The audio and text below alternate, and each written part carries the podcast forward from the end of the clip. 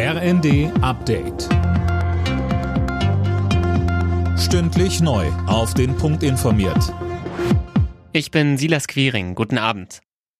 Die Rufe nach einer Fortsetzung des 9-Euro-Tickets werden lauter. Heute haben die Verkehrsbetriebe Bilanz gezogen. Insgesamt 52 Millionen Billigtickets wurden in Deutschland verkauft. Mit einem Sonderzug, organisiert von Compact und Greenpeace, sind heute Demonstranten durch Berlin gefahren, die eine Fortführung des 9-Euro-Tickets fordern.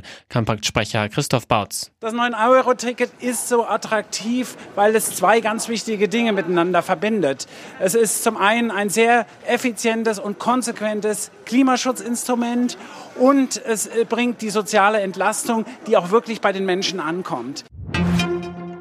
Die Mondmission der NASA für heute ist kurz vor dem Start der Rakete in Florida abgesagt worden. Grund waren technische Probleme, ein kleiner Riss in einem Tank. Wann der unbemannte Testflug nun starten soll, ist momentan noch unklar.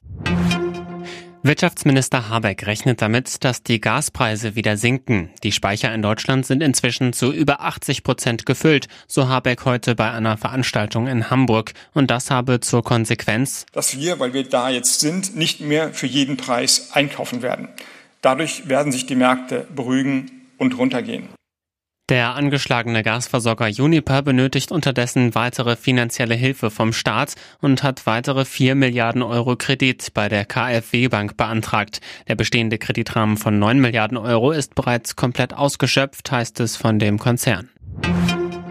In Fulda hat ein junger Mann die Weiterfahrt eines ICE verzögert, weil der Lieferservice mit dem bestellten Essen nicht rechtzeitig am Bahnsteig war. Der 23-Jährige hatte einfach die Zugtür blockiert. Er und seine Begleiter wurden dann aber aus dem Zug geworfen. Alle Nachrichten auf rnd.de